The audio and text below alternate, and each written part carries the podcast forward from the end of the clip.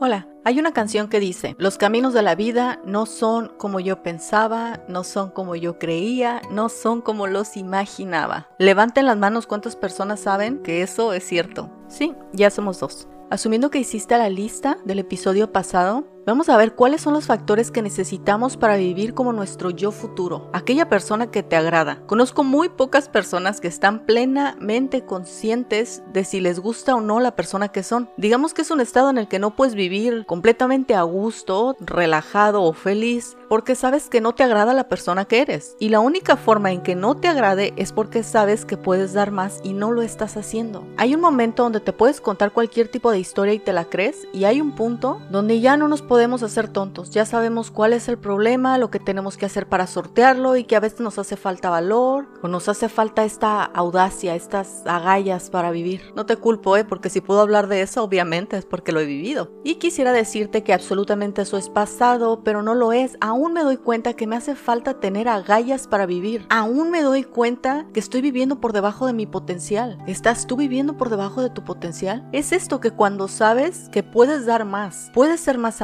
amable, puedes ser más sociable, puedes ser más ordenado, puedes tener una mejor dinámica familiar, puedes trabajar en tu desarrollo personal para ser aquella persona que sabes que querías ser. Bueno, ¿y qué podemos hacer para identificar nuestro futuro yo? ¿Cómo llevar esta visión idónea o romántica que teníamos de nosotros? ¿Cómo llevarla a la realidad? ¿Cómo podemos palpar? ¿Cómo podemos verdaderamente saborear esa vida que muchas veces nada más está en nuestra imaginación? Y como todas las cosas que se quieren mejorar, primero las tienes que medir. Siempre que quieras mejorar algo, tienes que saber ver cuál es la situación real y luego el esfuerzo que tienes que hacer. Y después la última forma de darte cuenta en que si funcionó o no es por los resultados que te arroja. Estableces un comparativo entre el antes y el después y así podrás determinar el éxito o el fracaso de aquello que hayas querido cambiar. Así que lo primero que tenemos que hacer es medir. Tienes que medir tu vida y tus comportamientos actuales. ¿Qué tipo de decisiones tomas en la vida cotidiana? ¿Cómo te estás alimentando? ¿Comes bien o no comes bien? ¿Haces ejercicio? ¿Qué piensas acerca del ejercicio? ¿Qué piensas acerca de comer sanamente? ¿Cuánto dinero ganas? ¿Cómo ganas el dinero? ¿Cómo lo quieres gastar? ¿Cómo lo ahorras? ¿En tu vida social tienes amigos? ¿No los tienes? ¿Con qué frecuencia sales? ¿A dónde vas? ¿Mantienes comunicación con tus amistades cuando no las ves? ¿Tienes un hobby? ¿Cuál es? ¿Quieres emprender un negocio? ¿Tienes un socio? Mira, esta canción que te comentaba, la de los caminos de la vida, es una especie de introspección que hizo el, el autor. Tiene una reflexión acerca del pasado y se da cuenta que la vida no es como esperaba ya sé, a todo mundo nos ha pasado eso en algún momento. Es como una, es como una cachetada con guante blanco, ¿no? Tienes la oportunidad de vivir y de disfrutar, pero estás un poco decepcionado de que las cosas no resultaron como querías. Aunque, obviamente, para algunas personas, esta no es la estadística. Algunas personas están perfectamente satisfechas y felices con la vida que han construido para sí. Pero para los que tenemos algún área en la que no nos agrada demasiado, esa sería nuestra realidad. Los caminos de la vida no eran como nosotros pensábamos. Por eso necesitamos vivir como nuestro futuro yo Así que para vivir tu mejor vida en el futuro, lo primero que tienes que hacer es medir tu presente. No hay otra opción, tienes que medir tu presente. Después, tratar de incorporar aquellas cosas que quieres ver en tu vida. Mira, la mayoría de las personas dicen, ¿cómo ves tu vida de aquí a 5 años, de aquí a 10 años? Y entonces trabaja por aquello que quieres ver. Yo realmente lo encuentro un poco obsoleto, a mí me gusta más pensar, ¿cómo quieres ver tu vida en el año 2021? Porque eso está mucho más próximo que aquel final feliz después de los 5 años. ¿Cómo quieres ver tu vida en el 2021? ¿Ya estás haciendo ejercicio? ¿Tienes amistades? ¿Tienes un círculo social a donde sales? ¿Tienes un trabajo? ¿Decidiste emprender un hobby? Esas preguntas tienen que tener respuesta. Y después tienes que comenzar a hacer cambios Aquí no estamos inventando el hilo negro, estamos enumerando las cosas que sabemos que tenemos que hacer. Si quieres mejorar la dinámica familiar, debes de pensar cómo quiero ver a mi familia en el 2021. ¿Quieres que tus hijos lleguen corriendo y te abracen? ¿Quieres que todos se sienten a comer y que estén entusiasmados por pasar tiempo juntos? ¿Qué es lo que tienes que hacer? Tal vez una de ellas sería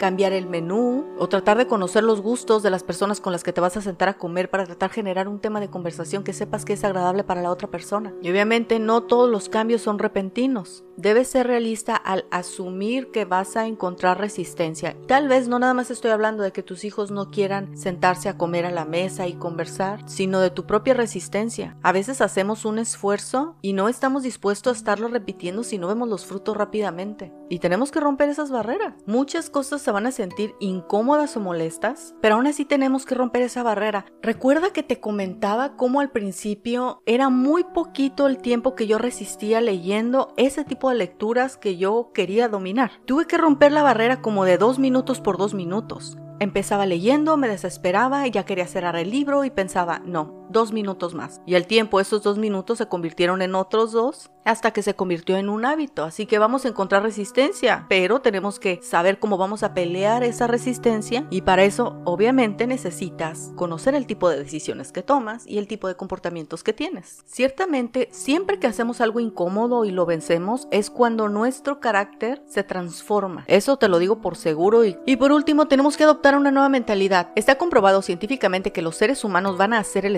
siempre que les muestres el progreso. El punto es este, tienes que adoptar una nueva mentalidad. Tal vez la nueva mentalidad no te va a caer del cielo, tal vez vas a tener que pelear por pensar diferente, tal vez la fuerza te la da el pensar en el progreso, en todo lo que puedes avanzar, o tal vez la fuerza te la dé saber que los caminos de la vida no son como pensabas, que es algo que a mí me pasó. Yo soy una persona muy orientada hacia el progreso, así vine yo, esa es mi personalidad, pero a mí me impulsaba más pensar que los caminos de la vida no son como yo pensaba porque poco a poco te das cuenta que la vida se va desenvolviendo y que tú estás, digamos, jugando la mano que te tocó. Pero hay un punto donde dices, no puedo seguir jugando la mano que me tocó. Tengo que empezar a escoger mi juego. Nada más vamos a vivir una vez. ¿Qué haces con lo que tienes ahora? Oye, se pone incómodo. Para mí también se pone incómodo. Pero aún así, cerrar los ojos no va a hacer nada. Creer que el día de mañana mejoraremos simplemente porque queremos mejorar no nos garantiza que mañana vamos a mejorar. Al contrario, Tienes que medir el tipo de decisiones que tomas, hacia dónde quieres llegar, qué cambios tienes que implementar, saber que vas a enfrentar resistencia y forzarte a adoptar una nueva mentalidad. Si los caminos de la vida no fueron como tú pensabas, entonces comienza a vivir como tu futuro yo. Y eso requiere un esfuerzo que por supuesto que puedes hacer porque no necesitas ser científico de la NASA.